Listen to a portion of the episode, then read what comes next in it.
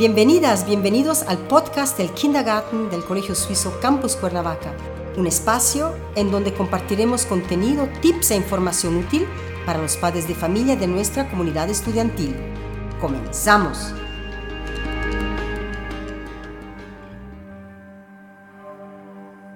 Muy buenos días, soy Sabrina, titular de Kindergarten 2 y directora académica de preescolar. Hoy les platicaré sobre el tema de la relación entre niños y naturaleza.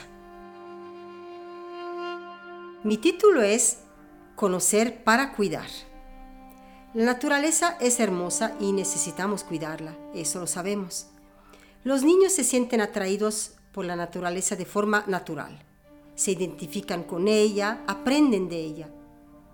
Pero esta conexión peligra y nuestro papel de adultos es evitar que esto suceda.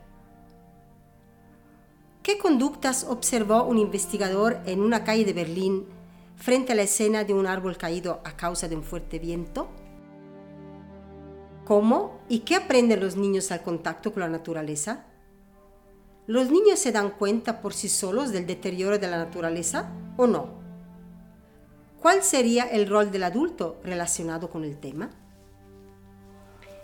Debido a un fuerte viento que sopló por la noche, en una calle de Berlín cayó un árbol bloqueando el camino. Un investigador, dedicado a estudiar la relación entre niño y naturaleza, se sentó cómodamente sobre una banca justo frente al árbol, con pluma y papel, para observar el comportamiento de las personas que pasarían caminando por ahí. ¿Qué fue lo que observó? Los adultos que pasaban solos se daban la vuelta o intentaban pasar brincando molestos. Los niños, todos, se paraban a tocar las ramas, intentando jalar porque se querían llevar una rama a la casa. Algunos se querían llevar el árbol entero. Los adultos intentaban disuadirlos, apurándolo a seguir el camino, diciéndoles rápido, no tenemos tiempo, vamos a llegar tarde, no toques, te vas a lastimar y a ensuciar, etcétera, etcétera. Algunos adultos, los más relajados, permitían llevarse unas hojas, unas ramitas. Los niños en carriolas estiraban los bracitos en seña de querer tocar el árbol, aunque solo alcanzaran a tocar unas hojitas. El ser humano es parte de la naturaleza y existe una relación muy profunda. Pero, ¿acaso lo estamos olvidando? Descubrir la naturaleza con los niños se vuelve una tarea siempre más importante. La conexión que los niños tienen con la naturaleza y el experimento del árbol caído es un ejemplo conmovedor. No se tiene que desconectar. Muy seguido el adulto es el que más impide que los niños se detengan a observar e interactuar con la naturaleza para aprender de ella. Para que los niños aprendan a observar, percibir y profundizar sus conocimientos, necesitan tener la posibilidad de hacerlo. Los materiales que se encuentran en la naturaleza, a diferencia de los juguetes clásicos, abren la posibilidad de descubrir muchas formas de uso, por ejemplo, observar, tocar, clasificar. Cuando juegan con las hojas, por ejemplo, lo hace con varios sentidos al mismo tiempo. Entre más sentidos estén involucrados en el aprendizaje, más profundo será el mismo durante un paseo en un bosque, ¿qué sucede? Los ojos admiran las hojas de los árboles, los oídos escuchan el canto de los pájaros, el viento sopla sobre la piel, la nariz huele las plantas. Huelen, tocan las hojas, sienten la textura, diferencian la variedad de sus colores, cambian la forma de las hojas doblándolas o rasgándolas.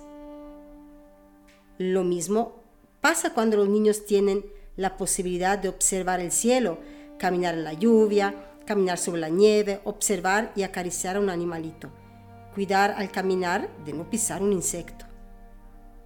El médico investigador alemán Manfred Spitzer declara el ambiente del bosque como la escuela por excelencia.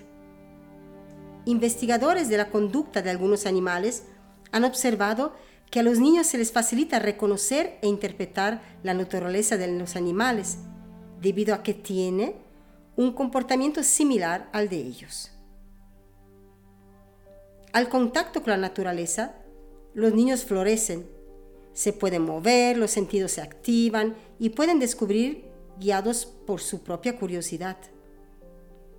Tienen la posibilidad de aprender de forma autodeterminada y hacer experiencias existenciales.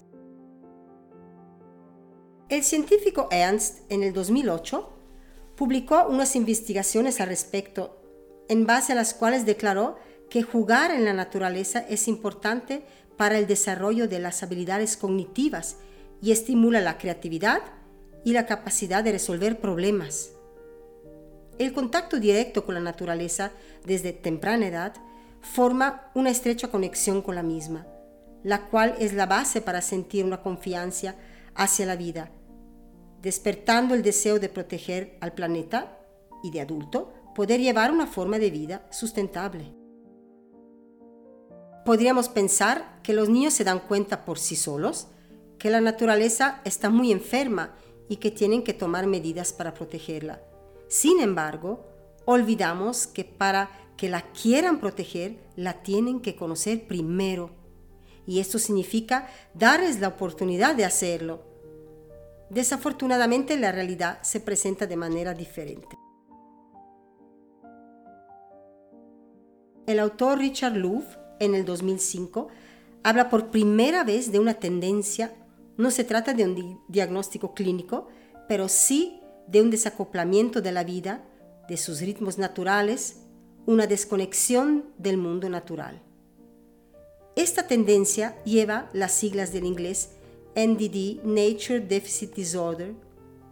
Sin experiencia directa en la naturaleza, los niños pierden oportunidades para mejorar su bienestar físico, mental y de desarrollar un comportamiento de responsabilidad a largo plazo hacia el ambiente. Se nota también una disminución del uso de los sentidos, dificultad de atención, problemas de sobrepeso y, no menos importantes, problemas emocionales y aumento de enfermedades físicas.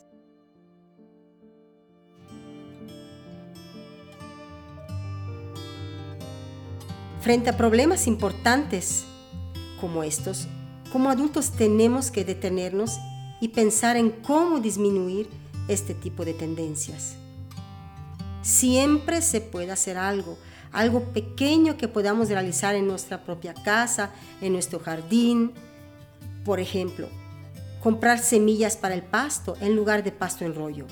Así los niños pueden experimentar y ver el pasto crecer y lo lento y lo difícil que este proceso puede ser. Hay que regarlo, no hay que pisarlo mientras crece, etc. No cortar el pasto con podadoras eléctricas o de gasolina y mejor utilizar podadora manual no gastamos energía eléctrica o gasolina, nos movemos, para no eliminar los insectos que ahí viven, no cortar el pasto muy cortito, ya que también eliminamos las pequeñas flores. Por ejemplo, también no tirar la semilla del aguacate, mejor ponerla en una maceta con tierra y cuando crezca la plantita, pues podemos sembrarla en el jardín o regalarla, por ejemplo. En fin, podemos echar a andar nuestra creatividad. En el Colegio Suizo estamos conscientes de estos cambios y de la necesidad de fomentar de forma constante el contacto con la naturaleza. En nuestro lindo jardín tenemos un lindo gallinero y también una gatita que anda caminando por toda la escuela.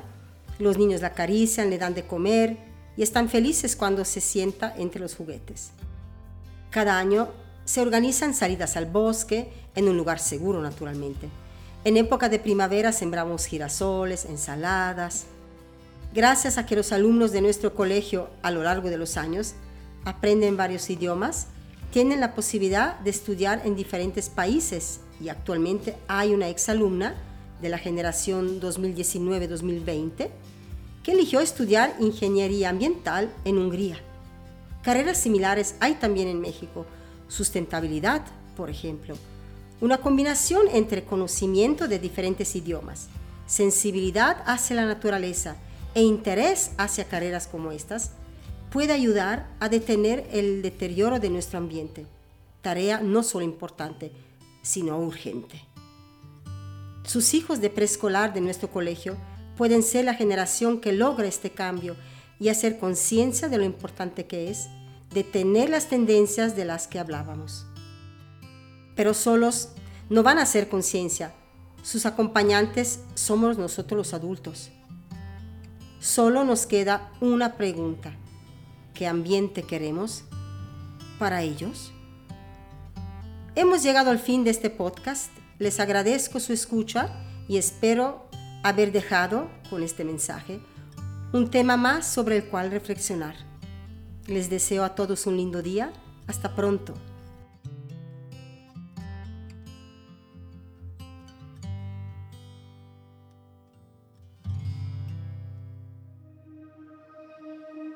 Este podcast ha llegado a su fin. Gracias por su tiempo y gracias por escucharnos. Recuerden estar pendiente del siguiente episodio. Hasta la próxima.